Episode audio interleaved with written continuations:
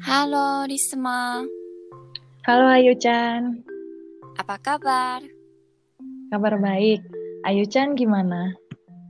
Aku juga kabar baik ya. Hari ini kita mau membahas tentang apa nih? Hari ini kita akan melakukan percakapan ketika atasan orang Jepang bertanya apakah bawahannya bisa memahami hal yang disampaikan di rapat atau tidak. Oke, seperti biasa yang berperan menjadi atasan orang Jepang adalah Ayu Chan Hai. dan yang menjadi bawahan orang Indonesia aku ya. Oke, kita mulai yuk.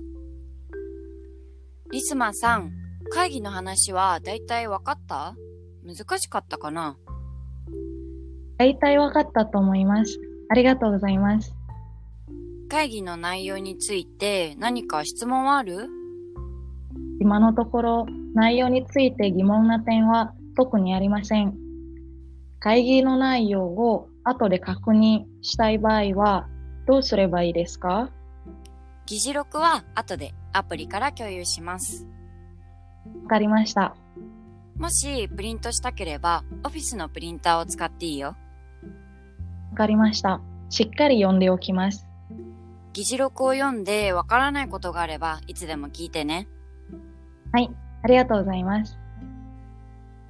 Selanjutnya, kosakata yang sebaiknya diingat adalah 話、 pembicaraan, 大体、 bagian besar, 難しい、 sulit, 内容 isi materi, について、 tentang, 質問、 pertanyaan, 議事録、 notulen, 後で、 nanti, しっかり、 dengan cermat atau dengan baik, いつでも、 kapan saja.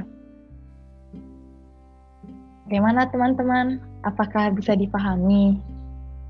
Oh iya, dari Ayu Chan ada yang mau disampaikan tentang situasi seperti ini nih.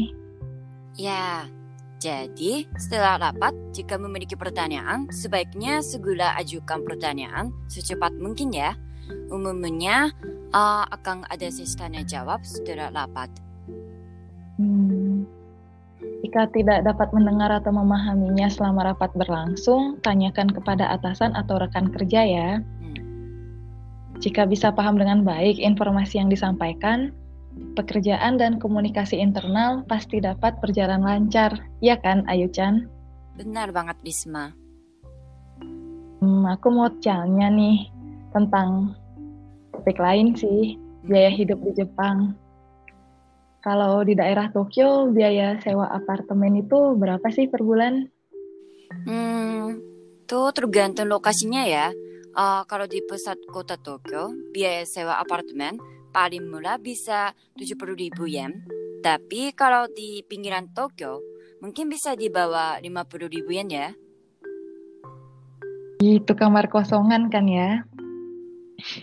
Berarti kalau di pusat kota bisa lebih dari 9 juta per bulan dan di pinggir kota kurang dari 6,5 juta per bulan ya. Takai desu ne. 高いです。 Takai artinya mahal ya. Itu baru biaya apartemen kan ya, belum termasuk listrik, air, transportasi, makan, dan sebagainya kan. Iya, Risma. Kalau di total dalam satu bulan mungkin eh, bisa sampai 120 ribu yen ya. Hmm, tergantung gaya hidup juga sih. Mahal banget ya. Berarti bisa sampai 16 juta ya. Ih. Kalau gajinya gimana? Hmm, kalau di Jepang standar gaji tentu eh, bisa memenuhi kebutuhan hidup ya. Hmm, pastilah ya mungkin ya. Hmm, Tentang standar gaji atau kita bahas di podcast selanjutnya aja ya. Hmm, oke Risma. Ah, hari ini sampai di sini dulu ya podcast kali ini. Terima kasih. Arigatou gozaimasu. Sampai jumpa. Arigatou gozaimasu. Sampai jumpa.